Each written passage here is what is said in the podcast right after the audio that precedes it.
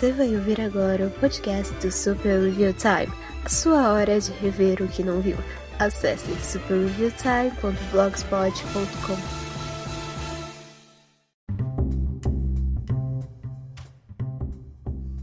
Mune no higari no hato poed, itsudate doku atsuize. 空に稲妻かチェイス。目立ったらドキュー。見てたない。夜のハイウェイ星は黒。エンジン2分さえさ完全無欠のパトローラデカデカデカデカデカレンジャー。Hari no diário. Eu estraguei tudo agora.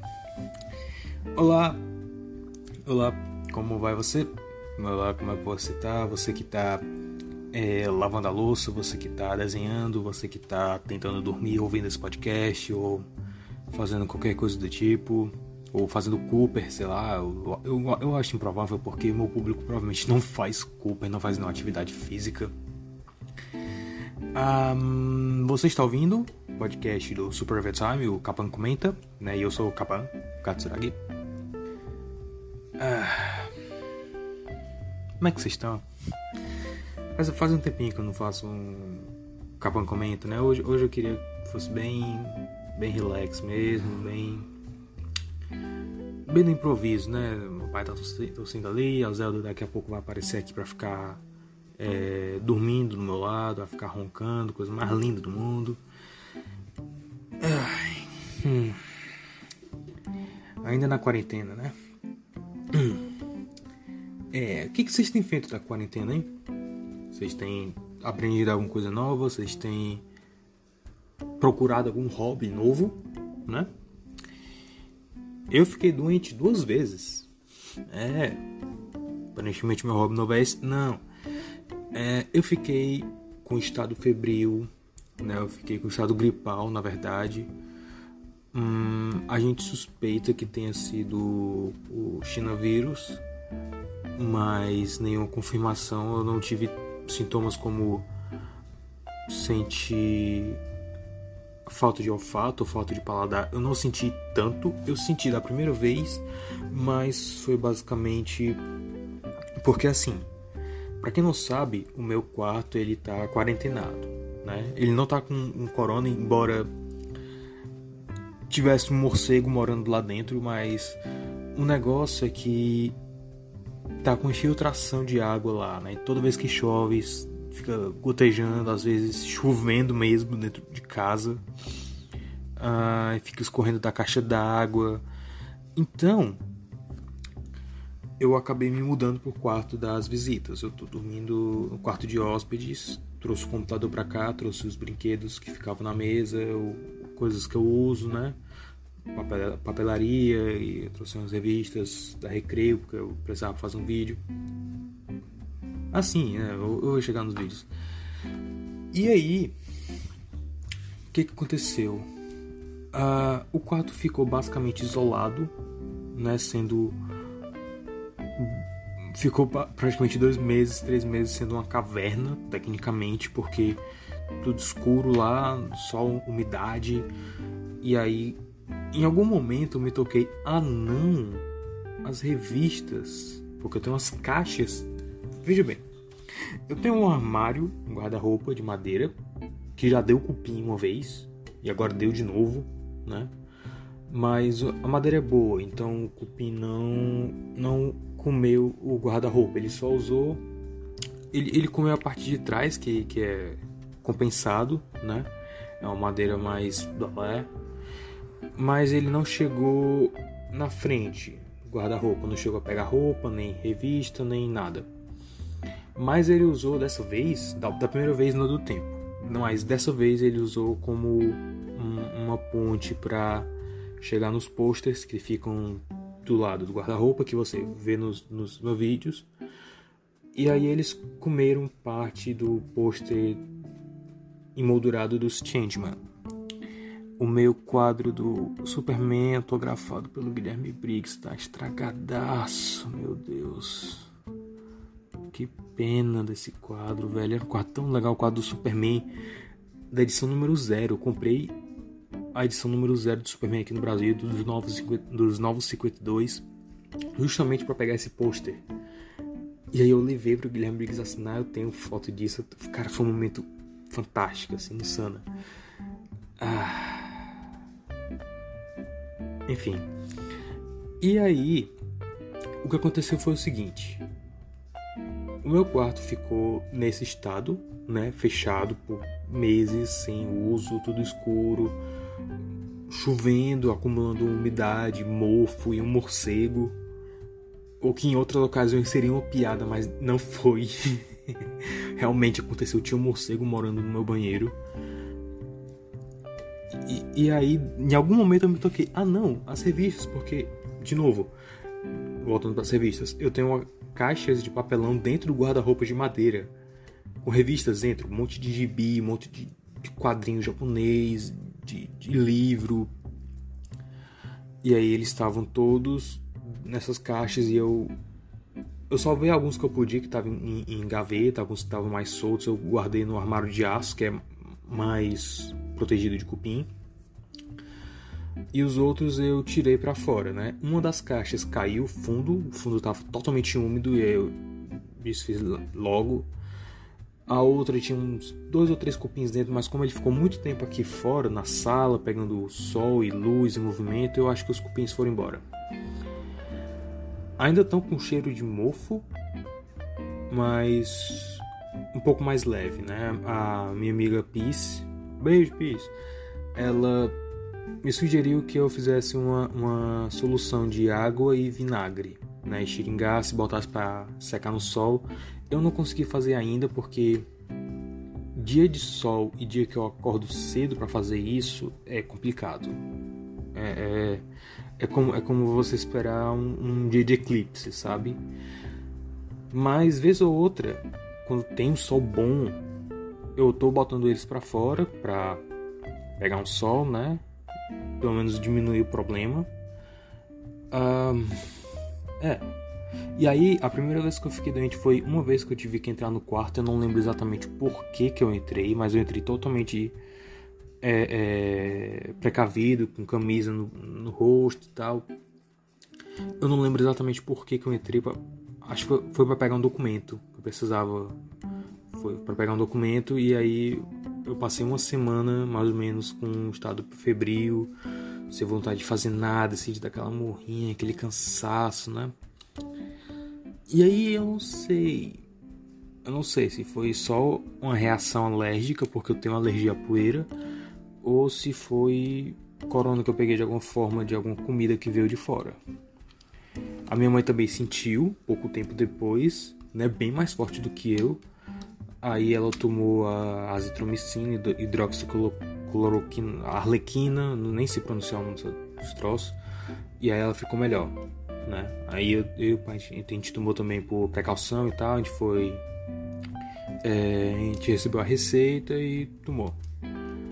Dessa segunda vez eu não sei exatamente por que foi. Como eu tava com a dor atrás dos olhos é, e tá dando muito muriçoca aqui, é provável que tenha sido Zika, dengue ou chikungunya. De qualquer forma, eu tô vivo ainda. pois é.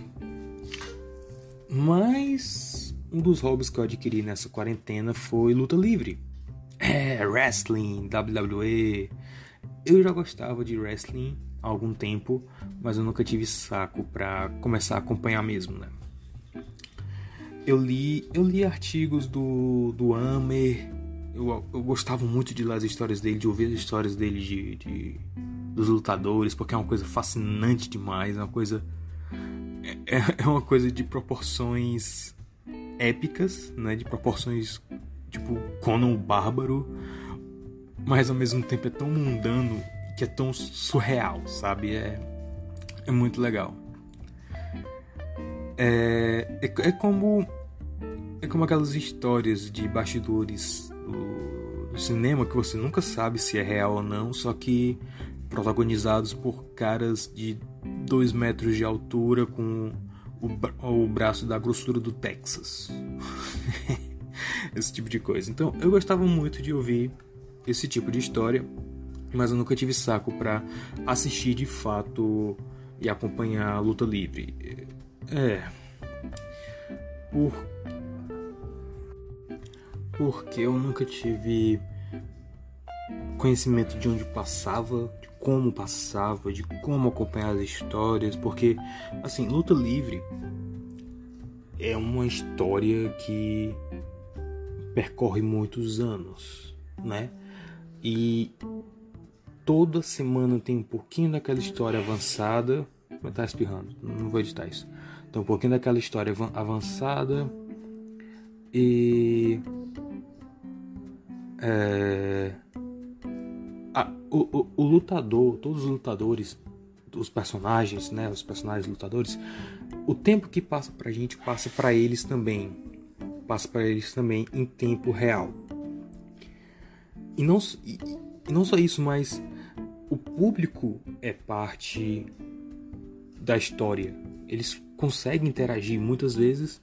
O resultado de uma luta muda por causa da reação do público ou um personagem simplesmente é esquecido por causa da reação do público. E eu acho isso sensacional, espetacular.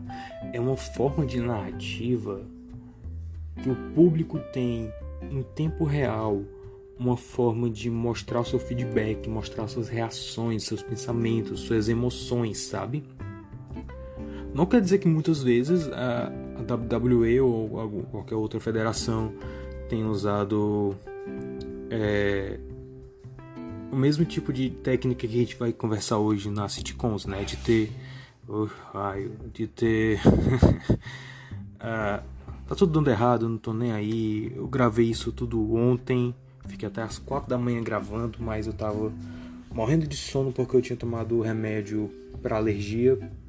Apareceu né, umas manchas vermelhas nas minhas costas, tomei remédio para alergia, dormi de tarde que coisa que eu não faço, porque depois eu fico quebrado, tava morrendo de sono, eu tava falando nada com nada, ficou tudo embolado, por isso que eu tô gravando de novo. E de novo, nada está indo de acordo com o planejado, porque aqui é o Super Review Time, né? O único podcast patrocinado pela Lady Murphy. Então, prosseguindo. É um tipo de história fantástica. Eu comecei a gostar mais ainda quando vi um vídeo do Super Patch Wolf, alguma coisa assim, que ele contava a experiência dele acompanhando o Undertaker, né? Que é um lutador da velha guarda que ficou tipo 30 anos 30 ou talvez mais anos de carreira. E, e para esse cara, para muita gente, é o tipo de história que eles vêm acompanhando semanalmente desde que eles eram crianças, né? Então é uma coisa muito especial e é uma coisa que talvez muito dificilmente não vai ser feita de novo no futuro. Isso é muito sensacional, isso é muito espetacular. Eu sempre fui fascinado por, essa forma de narrativa. E aí esse ano, né, calhou de ter o WrestleMania no começo do ano, né, em abril, no meu aniversário, quase, praticamente. E na quarentena. O que, que eles estavam fazendo é uma coisa que eu vou mencionar inclusive no podcast em si. Aqui eu tô só enrolando, eu tô só é, é, pegando o ritmo para poder gravar direito, né? Contando as novidades e talvez querendo que vocês também estejam contando aí mesmo sozinhos, que eu não possa ouvir. Ah, o que acontece é que como tá essa pandemia do, do China vírus, o eles não podem fazer um público para assistir às lutas, né? E aí eles estão fazendo de qualquer jeito. Eles botam os caras lá para lutar, mesmo sem público, e é um saco, mas é uma experiência muito especial WrestleMania, né? Porque é como se fosse a Copa do Mundo. Já vi, algum, já vi alguns compararem o WrestleMania com uma Copa do Mundo, mas não é bem uma comparação ah, muito acertada com você para para analisar o que, que é realmente a Copa do Mundo e o que, que é realmente WrestleMania, mas WrestleMania é basicamente onde todas as histórias que estavam sendo desenvolvidas no decorrer do ano elas. Ah, passando no avião, tô nem aí. Ela, elas chegam no seu ápice e tem uma conclusão, sabe? Ou vão começar novas histórias, novas rivalidades e etc. Uh, se eu não me engano, eu acho que foi esse ano que a Bailey e o Drew McIntyre pegaram os títulos que eles estão até agora defendendo, né? Então, é, é o, o, meu amigo complexo ele disse, ó, vai ter o WrestleMania, se vocês quiserem assistir, comece, quiserem começar a acompanhar wrestling, esse é o momento. Assistam WrestleMania. Eu, ah, talvez eu assista. Eu ouvi um, um podcast comentando e a, a, luta do Undertaker, eu fiquei, caramba, eu tenho que ver. Eu não achei a luta do. só a luta do Undertaker. E aí eu. Ah, cara, eu queria ver pelo menos a luta do Undertaker, porque o WrestleMania é tipo 3 horas. O primeiro dia, o segundo dia é 5, ao contrário, coisa assim. E aí o complexo, não, não, assiste tudo, assiste tudo, tem umas coisas legais lá. Eu, é, tá, vou assistir, eu assisti, eu gostei muito. E aí eu tenho acompanhado, né? E, e assim, levou um tempo de adaptação para mim, porque são três programas semanais, né? O segundo, quarto e sexta. O de segundo tem duas horas e os outros dois tem uma hora e vinte, uma hora e meia por aí. Mas é muito legal porque se você começar a assistir um episódio solto, né, no meio do ano, qualquer momento, ou se você não tiver acompanhado por algum tempo, eles têm os pacotes de vídeos antes das lutas, né? Os comentaristas também é, é, contextualizam tudo o que está acontecendo, porque, por exemplo, tem uma luta, vai ter uma luta de dupla, né? Da Bailey e da Sasha Banks contra Alexa Bliss e a Nikki Cross. Todos esses nomes em inglês que eu falei tentando fazer um sotaque muito horrível podem não significar nada para você. Né? Pode ter sido só o ruído branco. Eu falei, eu falei contra pronto. Se você não tiver conhecimento de nenhuma dessas pessoas, nenhum desses lutadores, lutadoras, no caso, você pode assistir e você vai saber mais ou menos por que, que elas estão lutando, o que está acontecendo, o que está em jogo, sabe? Você vai ver como a Sasha está sempre na sombra da Bailey, ela quer um título, e como a Alexa e a Nick são boas amigas e, e...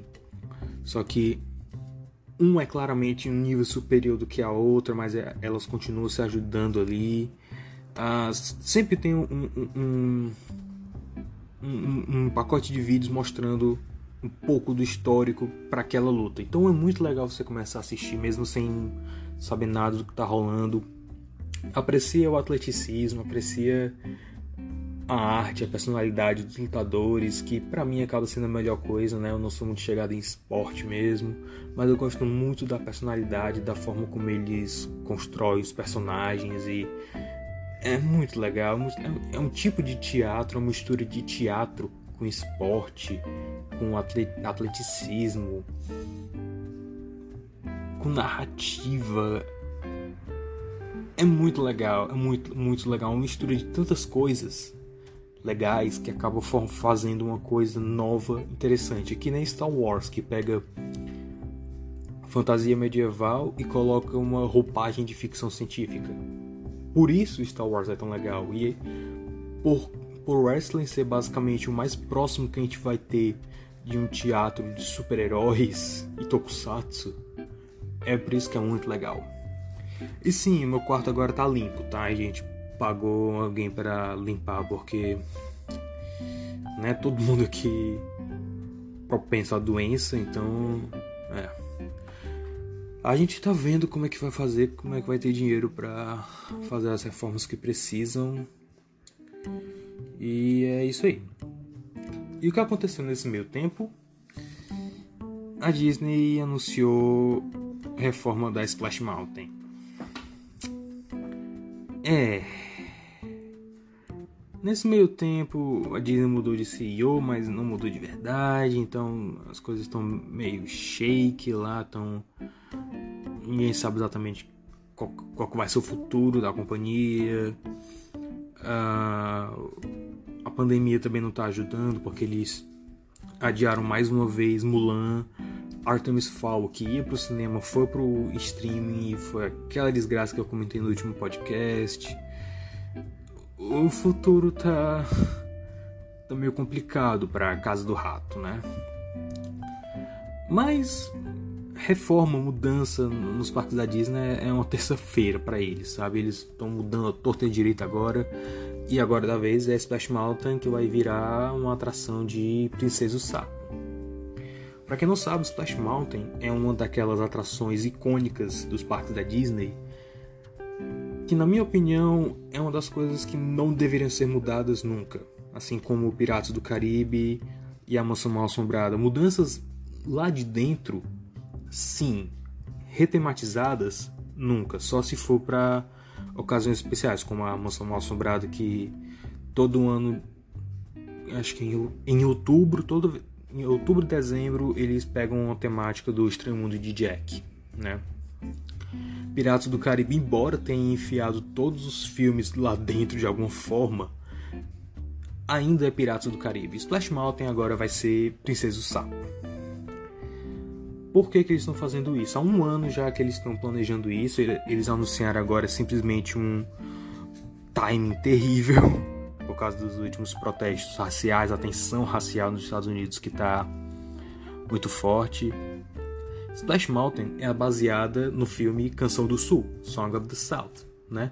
que muitos têm uma interpretação racista dela, porque ela se passa depois do final da, da Guerra Civil, ah, depois da abolição da escravatura, começaram a fazer aquele aquela libertação gradual do, dos escravos negros.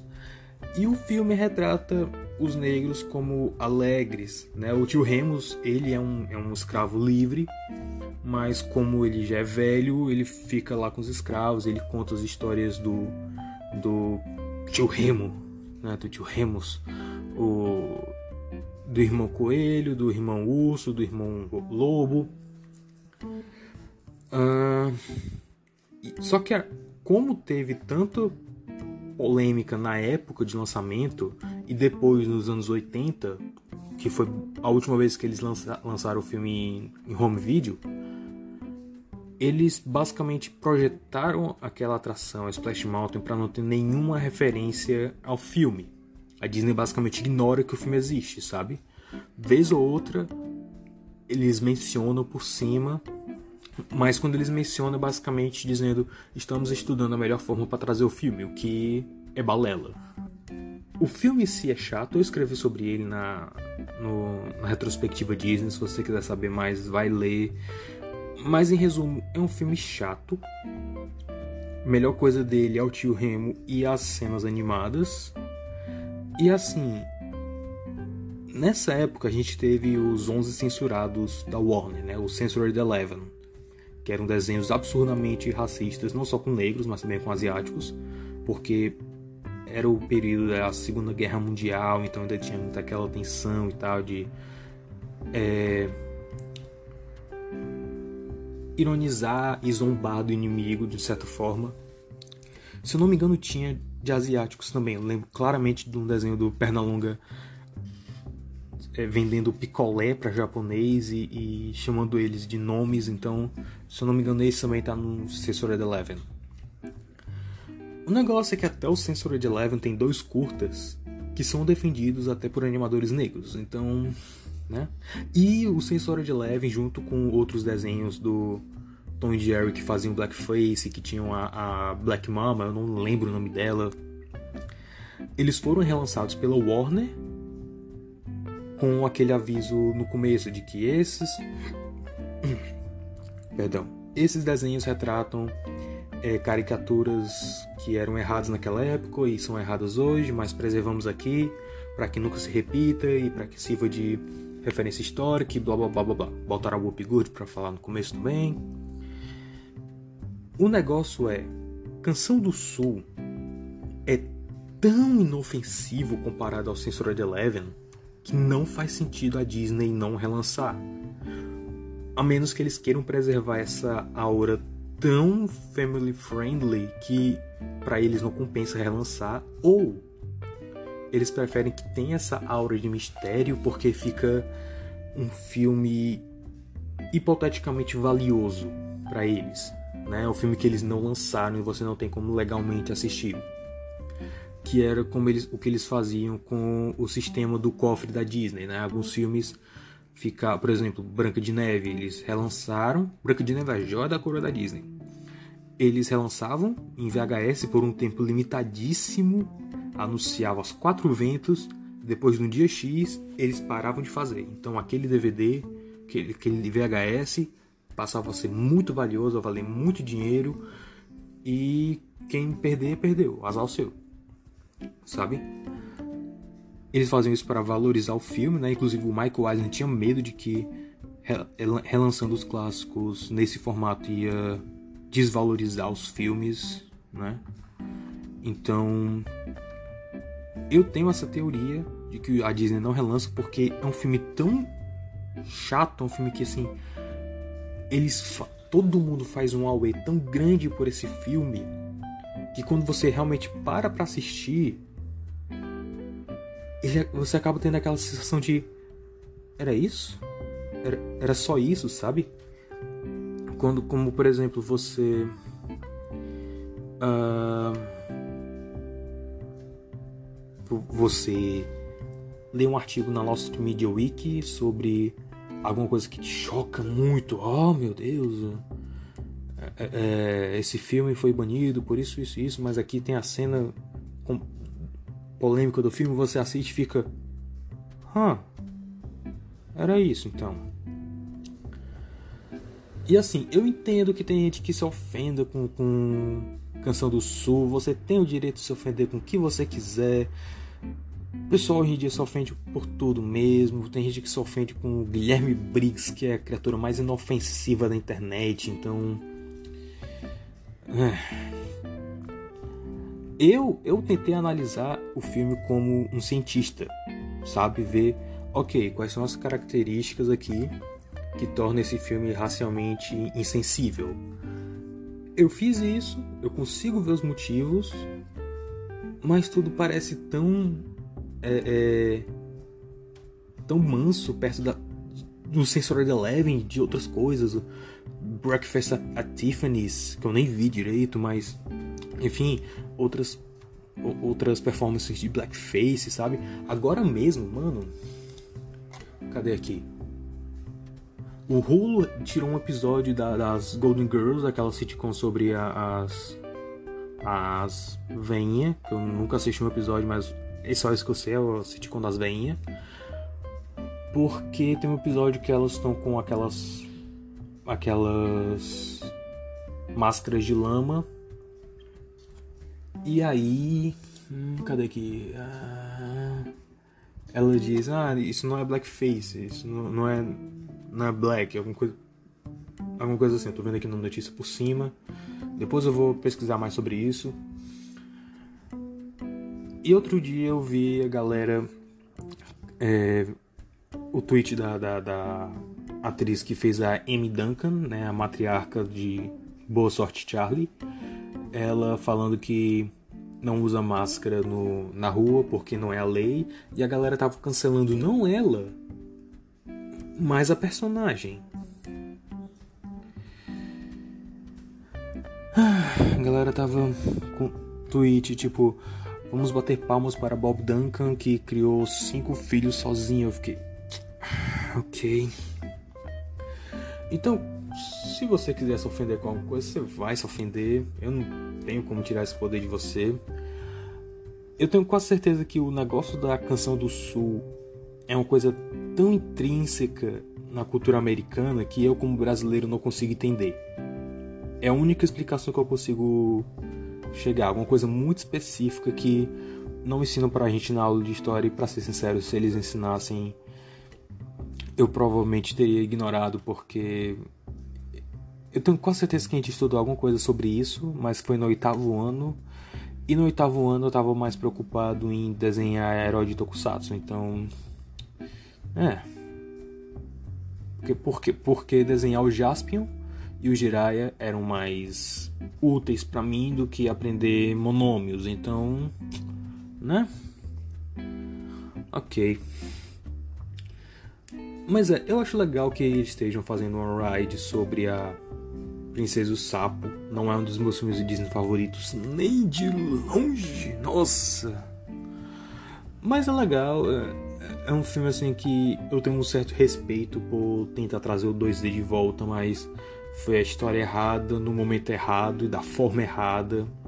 Então por isso fracassou. Hum. Mas é, eu, eu tenho pena porque Splash Mountain poderia se aproveitar desse status de não ser baseado em um filme, embora seja, mas a forma como a Disney tratava Ride é basicamente uma ride original, como Piratas, ou Mansão Assombrada, ou Milestorm. Que raio é Milestorm? Exatamente, Milestorm era uma ride fantástica sobre a Noruega, né? Ficava no Epcot. E aí você vinha tanto, você via tanto a Noruega hoje, né, nos portos, na tempestade, como a Noruega mítica, com trolls e com gigantes e com magia. Hoje é uma ride de Frozen e é tão genérica como você imagina. Tem uns animatronics fantásticos lá, tem umas cenas fantásticas lá, mas sabe, Maelstrom era uma ride tão interessante para você ver que eu posso ver totalmente ela, ela sendo transformada em filme, igual como Piratas do Caribe, Mansão Mal Assombrada e agora Jungle Cruise. Totalmente, eu totalmente consigo ver isso. Mas aí foi transformada no ride de Frozen. Da mesma forma que eles fizeram com a Torre do Terror, né? Transformaram em Guardiões da Galáxia. E a ride que era para ser de Aliens, mas eles não conseguiram a, a licença e acabaram usando uma licença genérica, mas foi uma ride tão assustadora para crianças pequenas e para crianças, pessoas cardíacas e tal, que eles acabaram transformando numa ride do Stitch. E esse é o futuro que a Disney está levando para os parques, né? De tirar as ideias originais, clássicas e icônicas originais dos parques para ser um festival de IPs. Eu não consigo ver isso com bons olhos, de verdade. Se, for, se fosse eu, teria aproveitado esse status quo de, da, da Splash Mountain ser uma ser tratado como uma ride original e colocava outros outros contos do tio Remus. Seria interessante ter novas cenas com novos personagens criados para aquela ride. E, e história, histórias diferentes do tio Remus, né, do, do irmão Coelho, talvez até originais, porque os quadrinhos fazem isso o tempo todo ou até de outros outros contos do folclore americano, não só do tio Remus, sabe? Seria interessante, seria muito legal, mas como como é um tema recorrente, eu já vi isso muitas vezes no num passado recente. A gente não pode ter coisas boas, né? E a Disney vai continuar matando suas atrações originais em prol de IPs fáceis de vender e Riverdale vai continuar tendo uma temporada.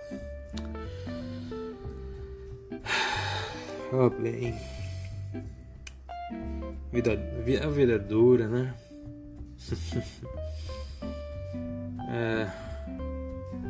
E eu tô tentando também. É, especialmente nesses dias que todo mundo está muito acirrado em tudo, todo mundo quer ter opinião de tudo, todo mundo está muito agressivo nas redes sociais. Eu estou cada vez mais me isolando e usando a internet como um zoológico humano. É um experimento interessante, você devia tentar. Que muitas vezes eu vejo a coisa imbecil, eu aponto o dedo, rio e sigo o dia. Né? Vez ou outra eu jogo alguma coisa ali pra ver como reagem mas no geral não vale a pena, muita energia desperdiçada. Eu, eu, eu, te, eu, geralmente faço isso mais em ambientes controlados, mas ah, ainda assim. Que mais tivemos aqui? Tivemos a série nova dos Muppets, que eu com certeza vou resenhar quando sair completo. Né? O Muppets Now, que o logo ainda parece muito com o Zorro Total, mas como eles tiraram o fundo preto agora parece menos. eu tô com muito receoso com essa série, porque é basicamente uma série sem script, uma série improvisada dos Muppets. E é o tipo de coisa que pode dar muito certo ou muito errado, porque assim, eles fizeram experimento com aquela série estilo The Office, né, o The Muppets, que era muito scriptado, mas eles fizeram no estilo mockumentary. E essa agora é sem script nenhum, eles estão deixando os os manipuladores fazerem o que eles quiserem com os personagens, basicamente. Porque essa foi uma das reclamações do Steve Whitmire, que você se lembra daquele daquela época que eu fiz uns podcasts que eu tava nervosaço, porque tipo, todo dia aparecia informação nova, literalmente todo dia aparecia um disse-me disse diferente que to transformava totalmente a situação em, em 180 graus. E aí eu tava com o roteiro de podcast todo pronto. Aí, ok, amanhã eu gravo. No outro dia eu acordava, Aí Steve Whitmire com nova informação, a Jim Henson com nova informação, a Disney com nova informação. Ai, lá vou eu ter que refazer o roteiro, ter que pesquisar mais, ter que ver o que, que os outros fãs estão dizendo. É... Pois é. Nessa época o Steve Whitmire reclamou porque ele fez reclamações de que o Kermit nunca diria, nunca faria o que ele fez, que foi um episódio crucial que ele mentiu pro Robin, né, que ele e a Pig ainda estavam juntos quando eles não estavam, e o Steve disse: "Não, o Kermit nunca faria isso. O Kermit ele nunca mentiria pro sobrinho dele, ele ia sentar com ele, conversar, escuta, coisas ruins acontecem, às vezes as pessoas mudam seus interesses, elas mudam suas vidas ou acontece alguma coisa que separa, isso é normal, acontece, a gente tem que lidar com isso. E aí os executivos da Disney disseram: Como é que você sabe disso? E ele: Eu sou o Kermit há 30 anos. Algum, ou é 30 ou era 20 anos, uma coisa assim. Ele é o Kermit, ele é o segundo Kermit. A, un, a outra única pessoa que, que performou o Kermit foi Jim Henson. Então, segundo ele, o Jim Henson tinha escolhido ele a dedo para ser o Kermit. Ele estava treinando o Steve para ser o próximo Kermit, né? E aí no outro dia, o, o, o Brian Henson, filho do Jim Henson, chegou e disse: Não, mas não foi assim. Meu pai não escolheu ninguém. Ah, pois é. E já que falamos em The Office, Mockumentary, comédia e sitcoms, vamos conversar um pouco sobre o estado das sitcoms atuais sobre como elas mudaram, por que elas mudaram e por que isso me incomodou um pouco recentemente, né? Não é nada demais, eu não tenho. Eu, eu acho que eu não vou trazer nenhuma novidade aqui, é só umas observações aleatórias que eu tive que eu achei que seria interessante de, de compartilhar, né? Então, depois da vinheta, agora, agora eu lembrei de falar depois da vinheta.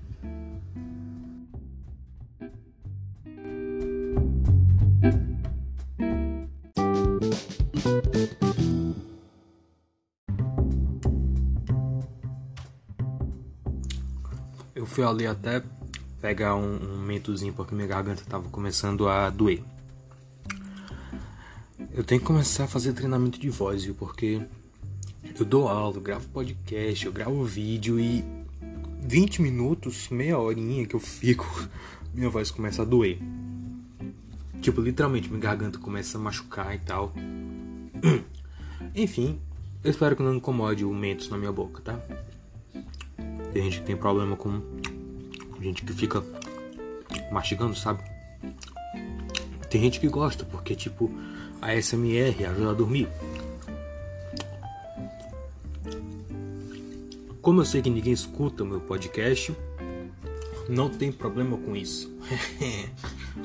exceto as duas pessoas que ouvem meu podcast por um minuto e depois fechem ou fazer qualquer coisa mais produtiva. Enfim, sitcoms. Como começou esse lance das sitcoms? Né? Sitcoms, se você não sabe, significa vem da, da expressão situational comedy, né? Uma comédia situacional. É diferente da comédia de sketch. que é uma coisa rápida, um rascunho. Como, por exemplo, o Tia Espírito fazia muito sketch. Chaves começou com sketch. O sketch simples do menino vendendo balões pro, pro um velho que depois seria o seu Madruga.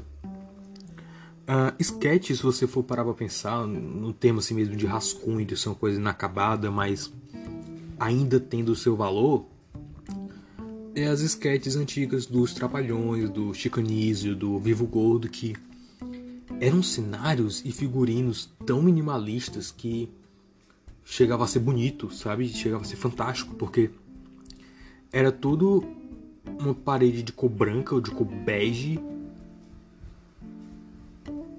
Eu achei que era chuva, desculpa. Comecei a ter trauma agora de chuva. É, era uma parede branca, bege cor básica. E aí tinha tipo banquinho de praça, flow, parada de ônibus, coisas o mínimo necessário para poder fazer a piada. Achava muito legal isso. Mínimo de, de, de figurinos também, de personagem. Sabe, só o suficiente para te situar no contexto. Era muito legal. Até hoje eu não sei se era limitação de orçamento ou se era realmente o estilo da época, né? Eu acho que era o estilo porque sitcom, esse tipo de comédia, comédia no geral, começou no teatro. Né? Antes de, de ter a televisão, a gente tinha os vaudevilles, que eram basicamente teatros itinerantes e eram shows de variedades. Tinha atos de, de, de dança, de teatro, de música, de, de qualquer coisa que tivesse lá. O Muppet Show, você, o melhor exemplo que você tem de, de um teatro vaudeville.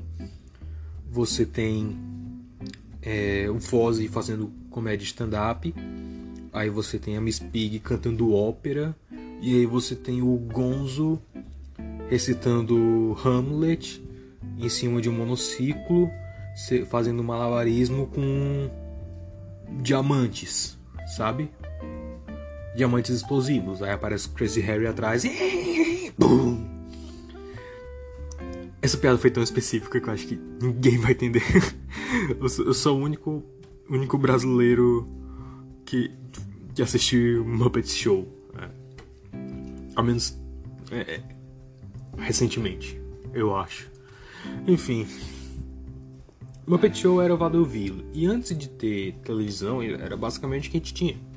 Muito, muito do que do estilo que você vê grandes filmes dos anos 30, 40, 50 vieram do vaudeville. Você vê o Mágico de Oz, você vê a própria Judy Garland veio do vaudeville, né? A família dela era toda do vaudeville.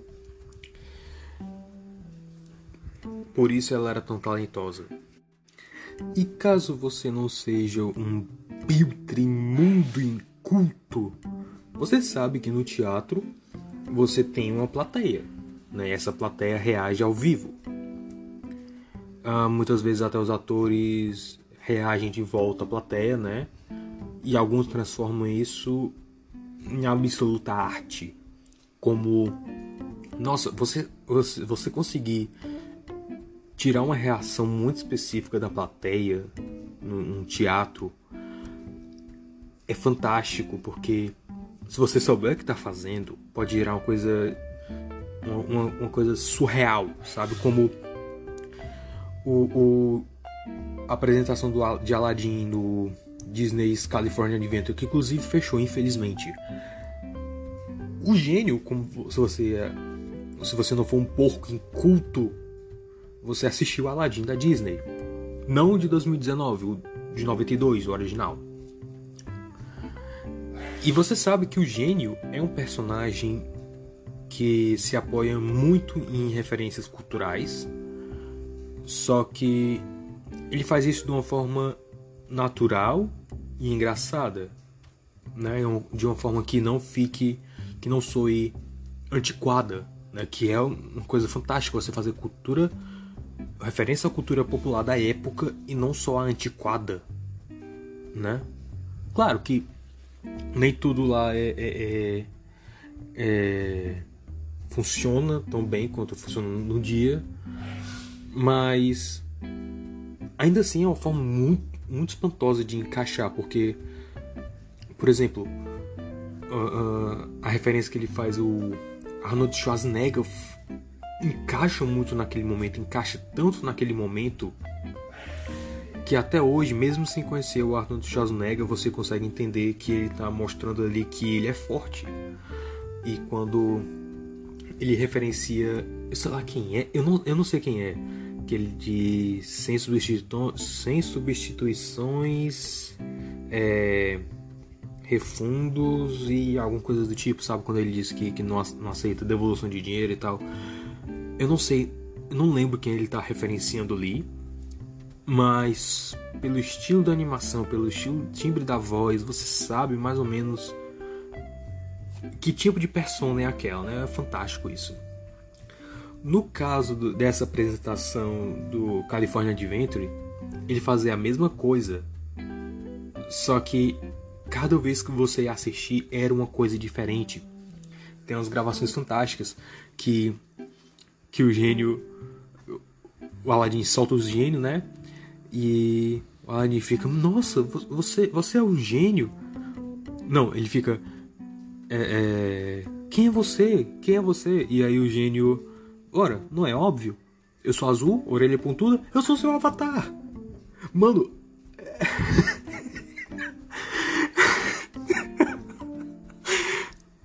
Cara, eu falando não é tão engraçado quando ele fazendo, porque a entrega da fala dele é perfeita. É uma piada imbecil, é uma piada incrivelmente retardada, mas ele consegue fazer funcionar. Aquele gênio, aquele ator consegue fazer funcionar. É, é sensacional. Outro momento muito legal que uh, ele, ele, esse que ele lida com a plateia, que a plateia começa a vaiar o Jafar, né? Quando ele o, o a plateia vai o Jafar, né? Porque ele é, ele é o vilão, ele é, ele é o Rio, para usar o termo do wrestling. O Jafar é o vilão, a plateia vai a ele, né? Quando o, ele pede que o Gino apresente ele, né? Ele faz aquele, aquela marmota toda de, de virar o sultão. Perdão, perdão. Ele usa um dos pedidos dele para virar o sultão. E aí o gênio tem que apresentar o Jafar. Aí ele faz o Jafar, aponta pro Jafar, a galera começa a vaiar. Uh! Aí o gênio aponta para ele, a galera faz. Ah! Aí Gênio aponta pro Jafar. Uh! Aponta para ele. Ah! Ele fica brincando com isso. Uh! Ah! Uh! Ah! Ele fica apontando para ele pro gênio, sabe? Tentando fazer a plateia errar. E o bom é que assim, nesse tempo todos os atores estão nos lugares deles, esperando acabar a mamota. o Jafar não se questiona em momento nenhum do que tá acontecendo. É muito legal, é muito bom. E aí não só isso, aí gênio, o gênio sem falar uma palavra, ele faz dois com a mão, né? E aponta pro, pro Jafar duas vezes. Aí faz uh, uh. Aí, ok, faz joinha. Aí ele faz um, aponta para ele. Ah! Joinha. Aí ele começa. ele começa a apontar duas vezes pro Jafar e uma vez para ele. Aí a plateia, a plateia faz uh, uh, ah, uh, uh, ah, uh, uh, ah, uh, uh, ah. Aí o gênio começa a cantar We will, we will rock. Cara, nossa, nossa, nossa. Esse tipo de interação com é caramba, cara, que coisa legal. Que coisa fantástica é é conseguir manipular a plateia dessa forma, sabe?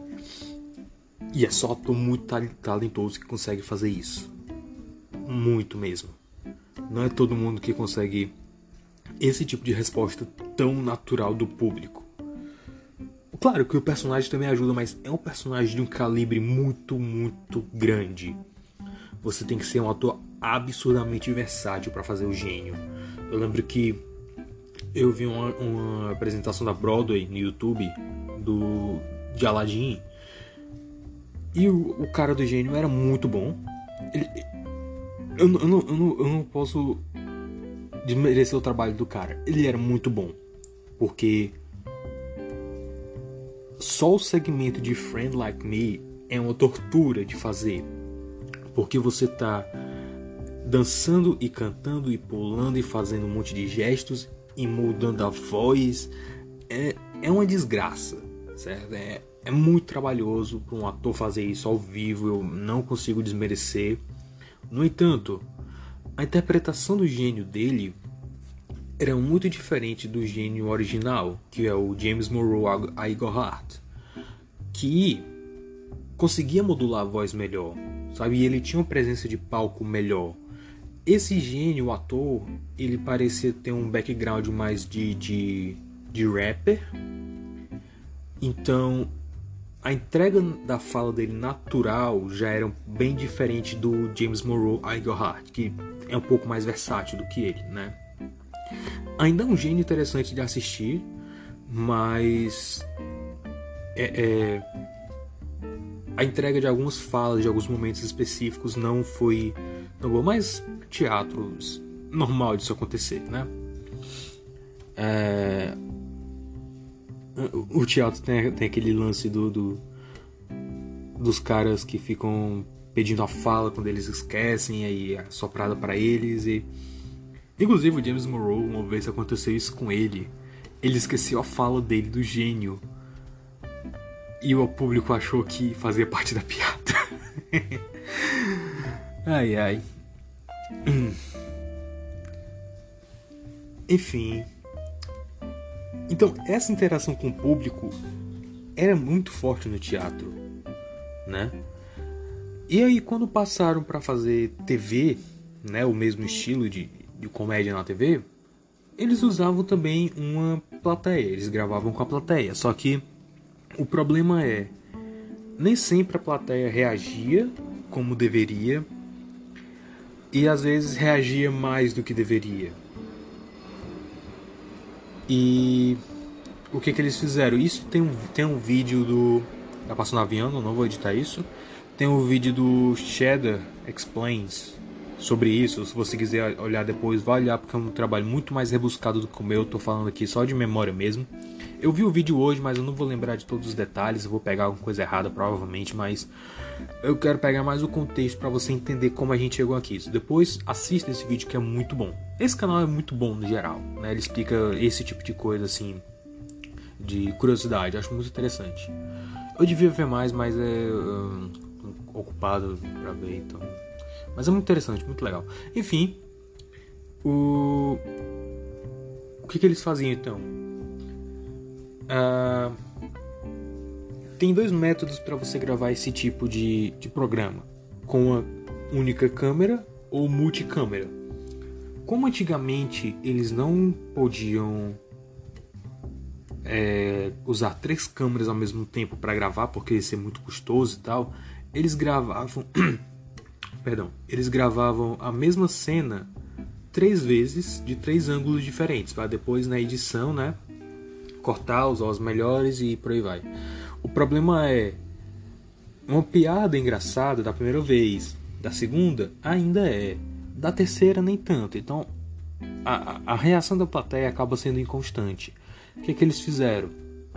É, eles pegaram um, uma rotina de stand-up que era incrivelmente ofensiva e grosseira, cujo, cujas piadas eles não conseguiriam usar, eles não não usariam, poderiam usar essa, essas piadas se, sem levar um processo, provavelmente.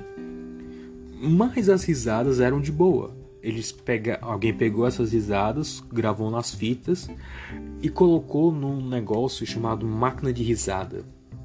E essa parada, por muito tempo em Hollywood era quase um tabu, era praticamente um tabu, porque só o cara que patenteou a máquina isso, e a família dele sabia como operar. Então o cara basicamente ficou milionário usando risada enlatada.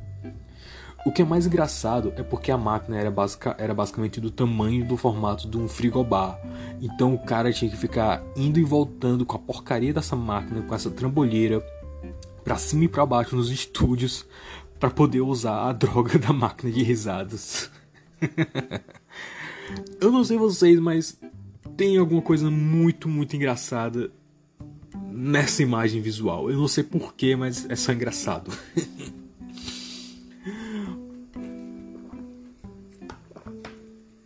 e esse formato ficou perdurando por muitos anos, até os anos 90, né?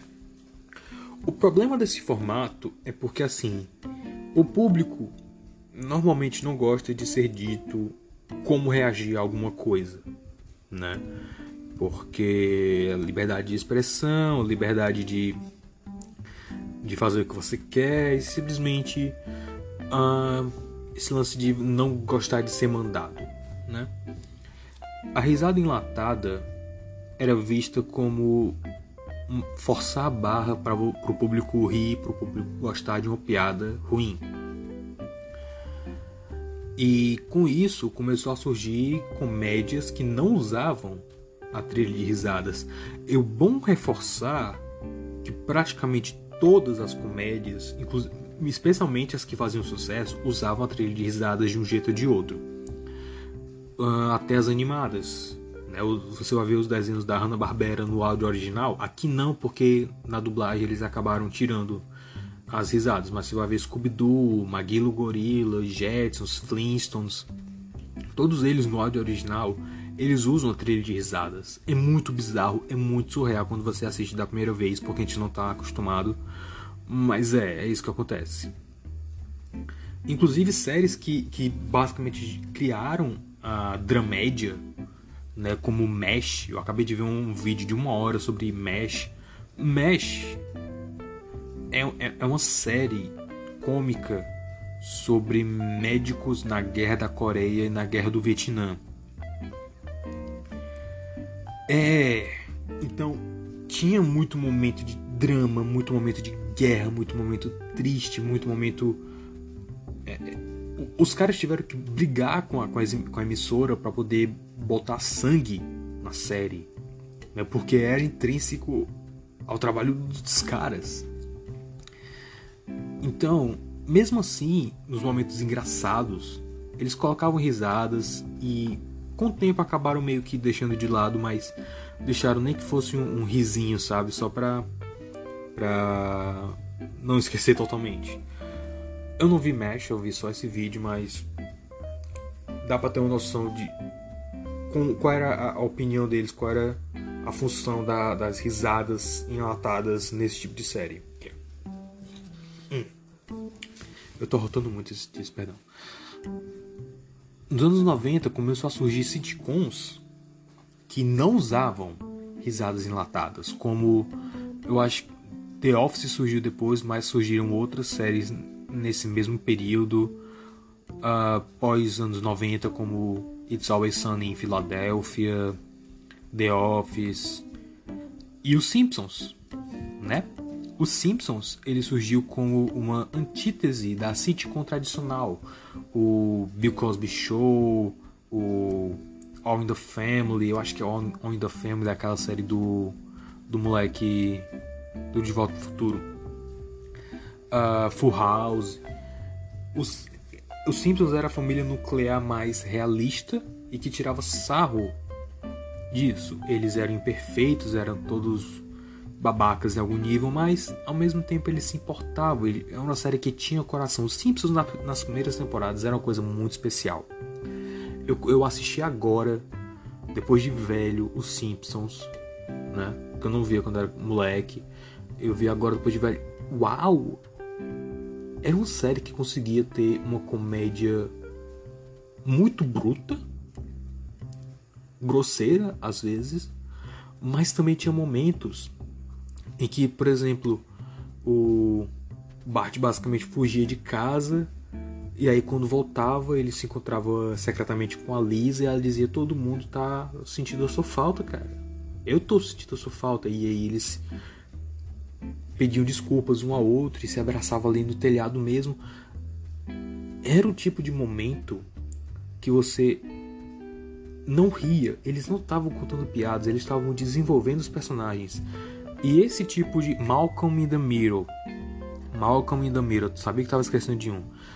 Esse tipo de comédia que surgiu depois dos anos 90 né, sem as risadas enlatadas, elas permitiam que os personagens pudessem se desenvolver mais, que eles não precisassem de, de piadas, né? Mas, ao mesmo tempo, Full House tem um dos arcos narrativos mais fantásticos que eu já vi, que é o arco do Jesse. O Jesse é para você que, que, que é que é um cão sarnento que nunca viu Full House. É basicamente a história sobre um cara que ontem quando eu gravei eu não lembrei o nome dele e agora tô gravando eu também não lembro o nome dele. Mas ele fica viúvo, ele tem três filhas pequenas e aí ele chama o cunhado dele, o melhor amigo dele, para ajudar a criar as crianças, né?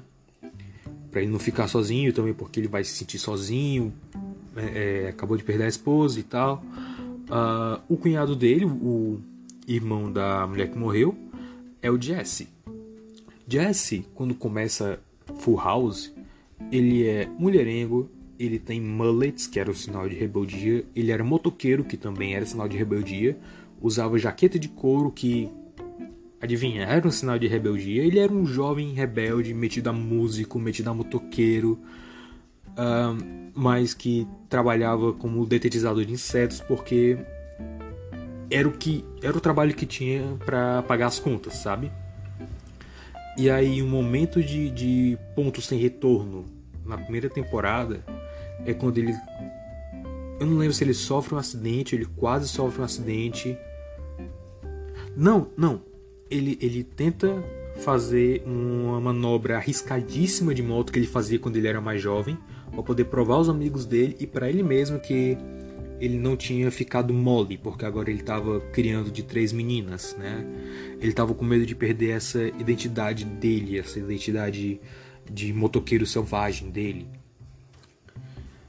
E aí eu não lembro se ele sofre um acidente ou se ele quase sofre um acidente ou se ele é, é, finalmente percebe o peso da responsabilidade cai sobre ele.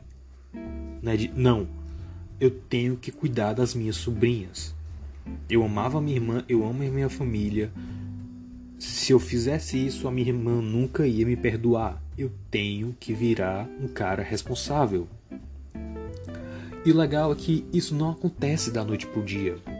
A gente vê ao longo de todas as temporadas ele e o Joey tentando usar as habilidades deles, né? Que o Joey ele é um comediante e o Jesse é um músico. Então eles tentam usar as habilidades deles para fazer uma empresa de publicidade, para fazer jingle, né? Ele pensa não, ok, quais são as minhas habilidades? Como eu posso usar isso para ganhar dinheiro fazendo o que eu gosto, né? Então, eu sou detetizador, eu tenho um salário, posso me, me cuidar, posso ajudar na casa, qual o próximo passo? E aí, a partir daí, ele começa a estruturar melhor a vida dele. Começa fazendo jingle para propaganda, até conseguir é, ser um músico de verdade, reconhecido, especialmente no Japão. uh, e aí ele se casa, e aí ele vira pai. O maluco começa a série sendo um, um projeto de, de, de James Dean, de um motoqueiro selvagem, vida louca, e termina pai de gêmeos.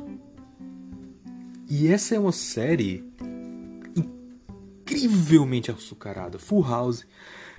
Full House, como disse o nosso Audio Critic, é basicamente uh, ver retratos de família. Você vê só os bons momentos, sabe? Alguns maus momentos uh, uh, são amenizados e isso não é exatamente uma coisa ruim, porque às vezes é o tipo de escapismo que muita gente precisa, né? Gente que cresce em uma família abusiva. Eu totalmente veria, por exemplo, a, a, a Meg de Family Guy assistindo Full House, porque pela madrugada. Como é que, como é que Family Guy ainda tá no ar, mano? Que ódio. Então, essa era uma série que usava essa comédia enlatada com um sistema de piadas engessado, né? Que o sistema de piadas tem, tem uma estrutura, né? Para quem não sabe, estrutura básica é, é setup, desenvolvimento, punchline. O que, que é isso? Uh, setup é a preparação, é o cenário inicial. Por exemplo, é, em Chaves, a gente tem o. O Chaves começa a dizer: Uma vez eu vi um gato com um só olho. A piada vai se basear nessa frase. Uma vez eu vi um gato com um olho só. E aí o seu Madruga começa a fazer muitas perguntas. Era um fenômeno? Era uma mutação? Né? E aí o Chaves diz: Não, não. E o Madruga: O que era então? E aí o Chaves diz: Eu tapei meu outro olho. Essa é a punchline, né? É aquela, é aquela frase que te dá um soco, que te pega desprevenido e que, que é engraçada. Normalmente é engraçada, é para ser engraçado, né? Algumas vezes não é. Mas essa é a ideia. Full House e outras séries com, com risada enlatada, elas tem uma, uma coisa a mais nessa fórmula, que é o tempo de risada, que é quase sempre o mesmo. Não importa se a piada é muito engraçada ou menos engraçada. Séries como Malcolm in the Middle, uh, The Office, Brooklyn Nine-Nine tem umas piadas que são mais engraçadas ou menos engraçadas. E ainda tem esse tempo para você reagir, mas só que não é tanto, porque é um mockumentary, né? No caso do The Office e Brooklyn Nine-Nine. É um mockumentary, então se a piada for muito engraçada e você rir muito, vai acabar perdendo um pouco da história, do, do segmento daquela cena. Se não for, tudo bem, né? Mas não é exatamente o tipo de comédia que eles fazem em Brooklyn Nine-Nine.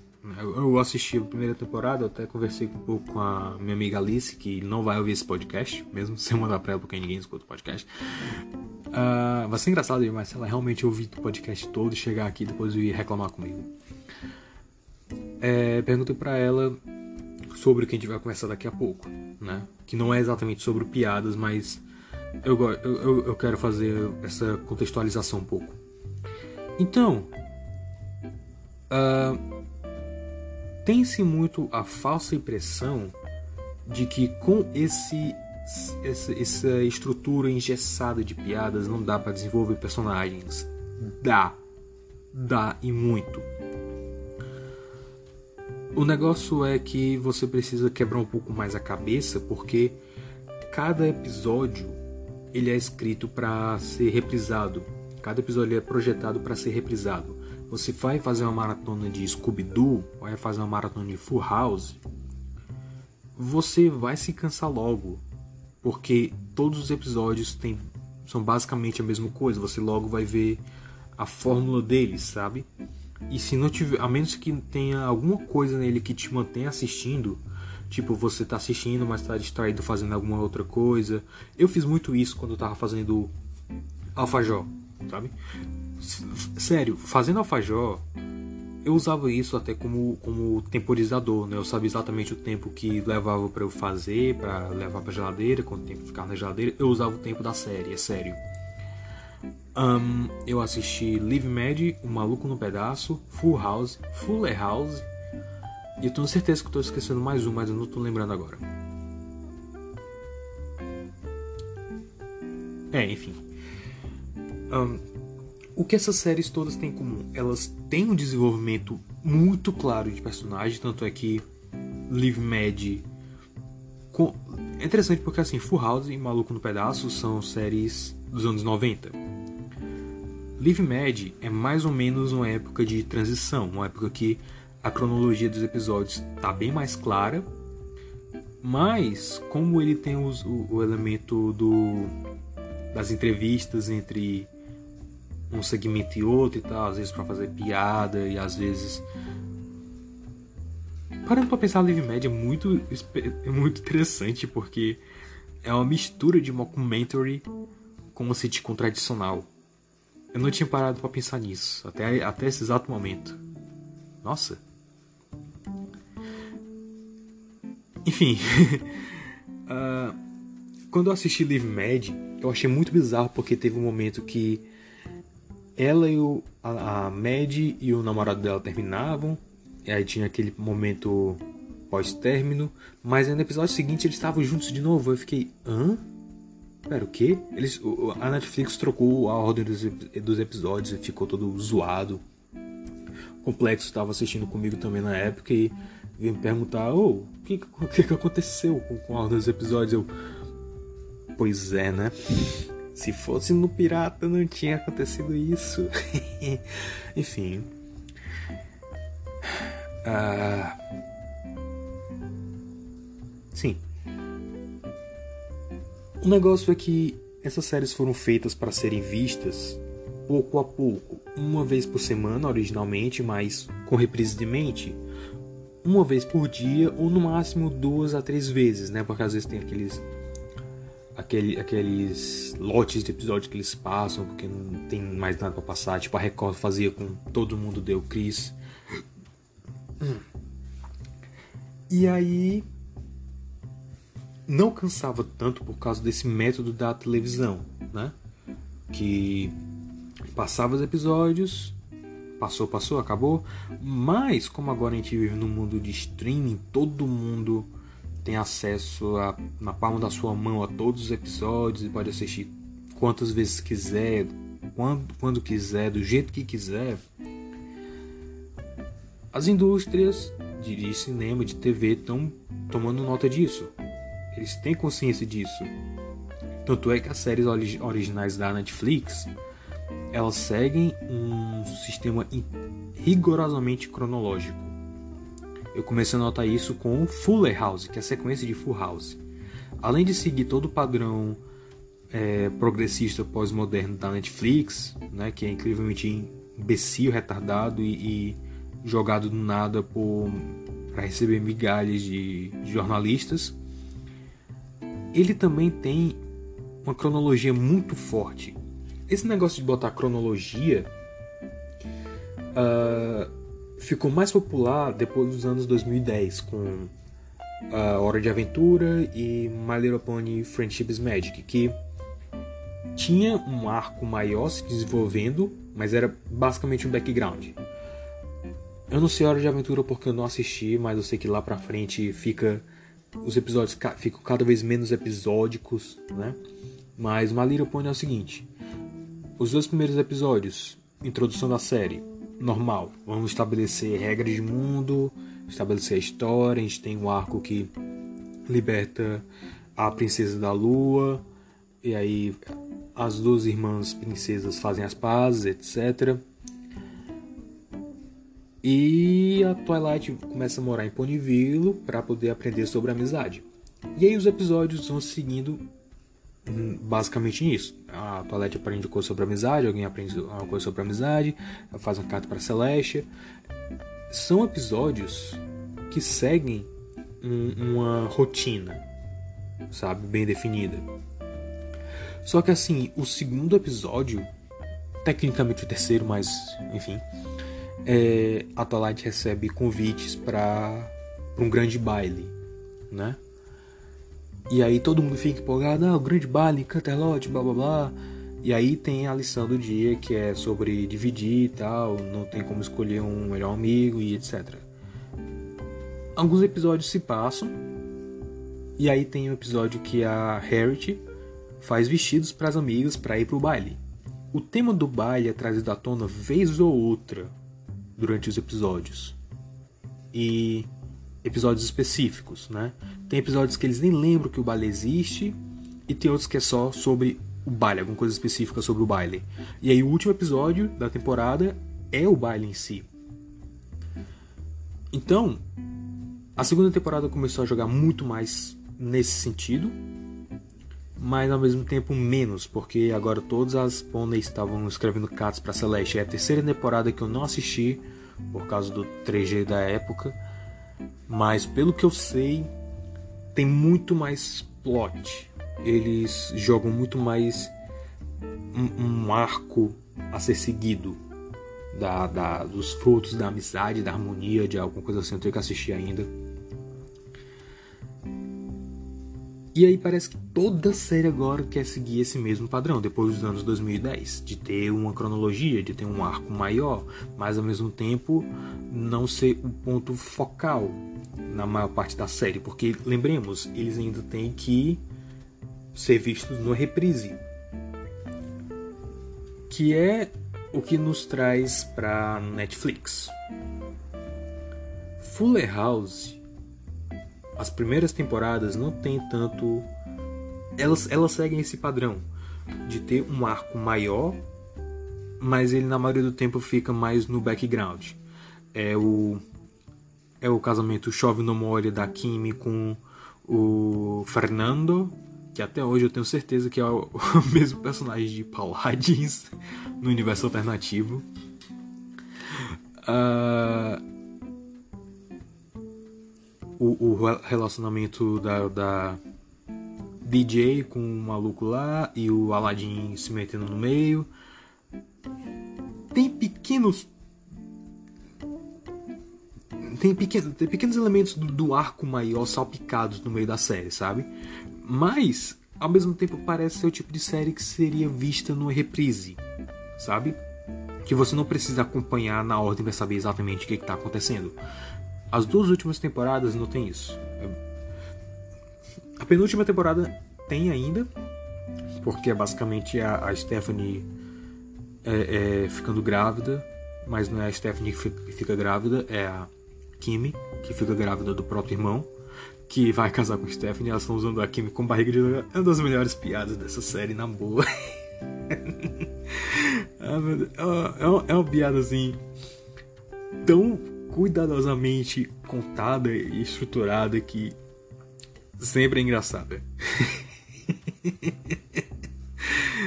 é o tipo de piada constrangedora que tá no DNA de Fuller House. Pena que nem todas as piadas constrangedoras sejam assim.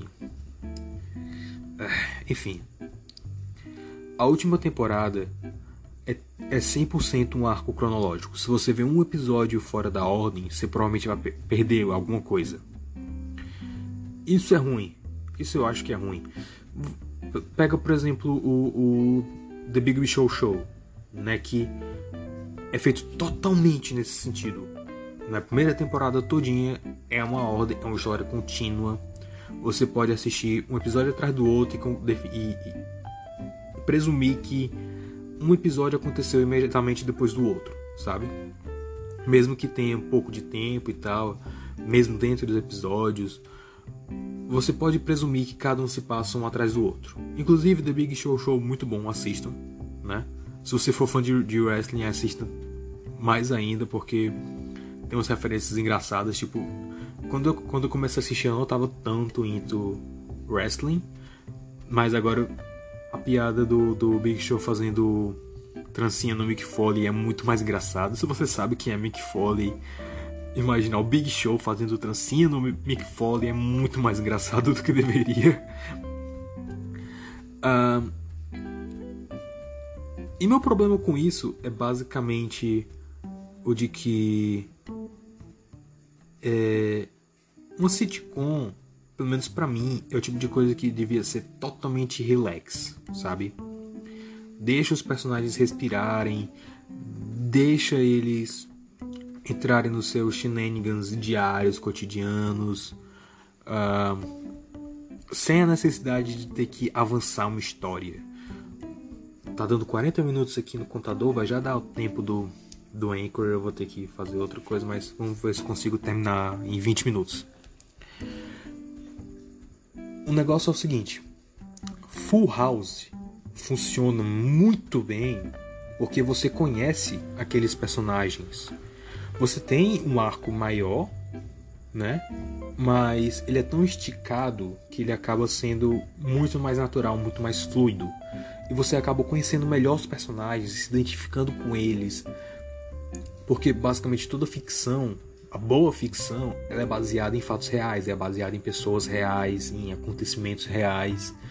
Uh, distorcidos aqui e acolá, às vezes misturados, mas geralmente partem de um lugar real. Então, quando você se apaixona por um personagem, quando você simpatiza com um personagem, não é só com o personagem, com o que ele representa, né? Você vê Deca Rangers, isso acontece muito no Super Sentai em Power Rangers, que tem aquela equipe principal, você passa tanto tempo com eles que eles acabam sendo como, par, como parte do seu círculo de amigos, sabe?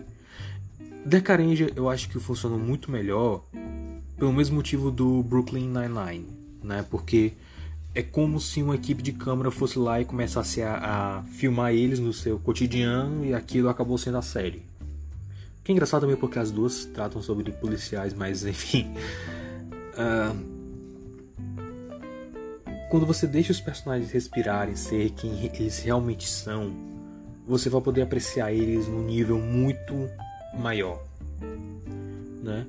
Quando você tem um episódio só sobre o primeiro dia na escola da Stephanie, você consegue se identificar, você consegue simpatizar mais com ela e com a situação que ela está passando, com ela não querer ir para a escola e com o, o Jesse tentar se encaixar nesse ambiente familiar agora e tentar ser um pai, né? Ser tio e pai, que é uma tarefa complicada. Que o tio é aquele cara legal que dá o doce, dá o passeio, né? O pai dá o castigo, o pai dá a bronca, né? normalmente essa é a impressão de que, que a criança tem, né? Que os adultos também acabam passando meio que sem querer, porque enfim. Então é difícil pro Jesse ser tio e ser o pai ao mesmo tempo. Ele está se adaptando a isso. Então é uma adaptação para todo mundo. E a gente vê como aconteceu essa adaptação é interessante e é necessária para que a gente possa simpatizar e gostar mais dos personagens. The Big Show Show tem uma coisa parecida com a, a JJ, a mais novinha, indo para a escola, mas ela não quer ir porque ela é tão inteligente que aquela, aquela faixa etária já não é lá essas coisas para ela, ela não consegue se adaptar, sabe? Mas a série tem tanta coisa acontecendo. Tem a irmã dela que é projeto da Greta Thunberg, tem a irmã mais velha que tá, chegou do norte, eu acho só onde que ela tava, mas ela é filha do primeiro casamento do Big Show e ela tá se adaptando à casa, todo mundo tá se adaptando.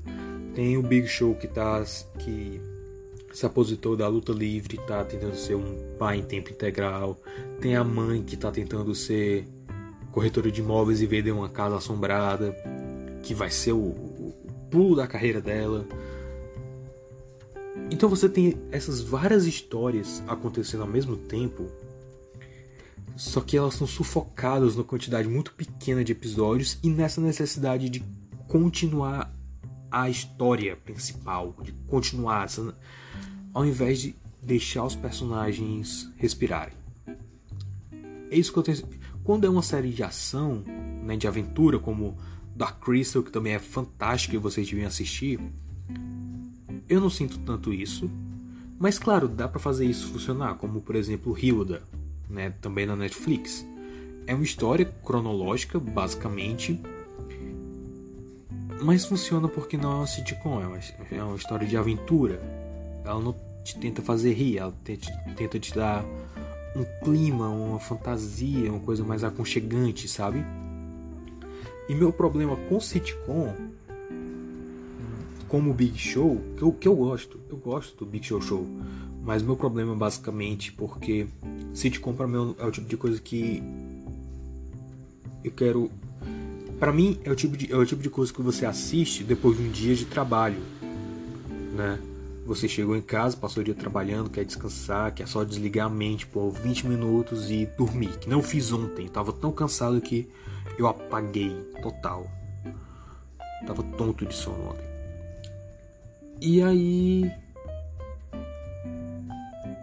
é, a série fica tipo relembrando o tempo todo qual é a história principal e eu não gosto disso.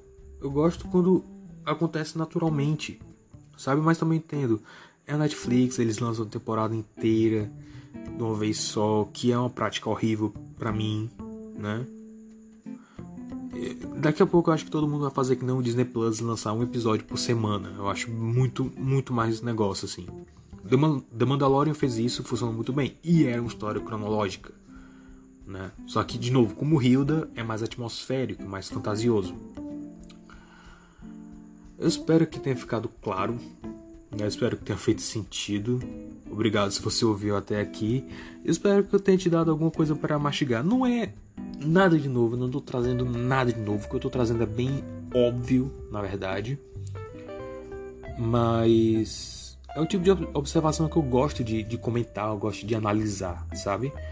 E eu quero perguntar para você, o que, que você acha disso? Você se incomoda com esse, esse método narrativo que o Big Show Show usa, que a última temporada de Fuller House usa, ou você é indiferente? O Anchor tem um sistema para você mandar um recado, né, um áudio, pode mandar do celular, do computador. Eu prefiro que você mande do celular, é mais provável que, que dê certo. Do computador talvez não, não tenha processamento suficiente, porque o site do Anchor não é otimizado para computador, mas enfim, Uh, manda um recado para mim que eu posso até botar nesse podcast, posso até comentar depois, talvez. Uh, ou comenta no YouTube, sei lá, não sei se você vai ouvir isso no YouTube. No YouTube eu vou botar só a primeira parte, porque, enfim. Uh, e é isso, o tempo aqui tá acabando e já são duas da manhã. Eu tô indo, indo dormir mais cedo do que ontem. obrigado por ter acompanhado. Se você quiser ajudar o padrinho, vai lá no padrinho no blog Obrigado aos padrinhos Cauã e o JC. Eu voltei a fazer vídeo pro YouTube, né? Então vai ver lá os vídeos que eu, que eu fiz recente, se inscreve, aquelas marmota toda, compartilha e tal. É, é, é isso. Assistam, assistam The Big Show Show e depois venham comentar aqui quais foram as suas impressões, né? Sobre esse método narrativo da sitcom. Eu gosto de sitcom, mas eu sou um pouco mais tradicionalista nesse sentido. Então é isso e até a próxima. Eu sou o Capan Katuragi e esse é o Super Time. Parece que essa é a minha forma de falar.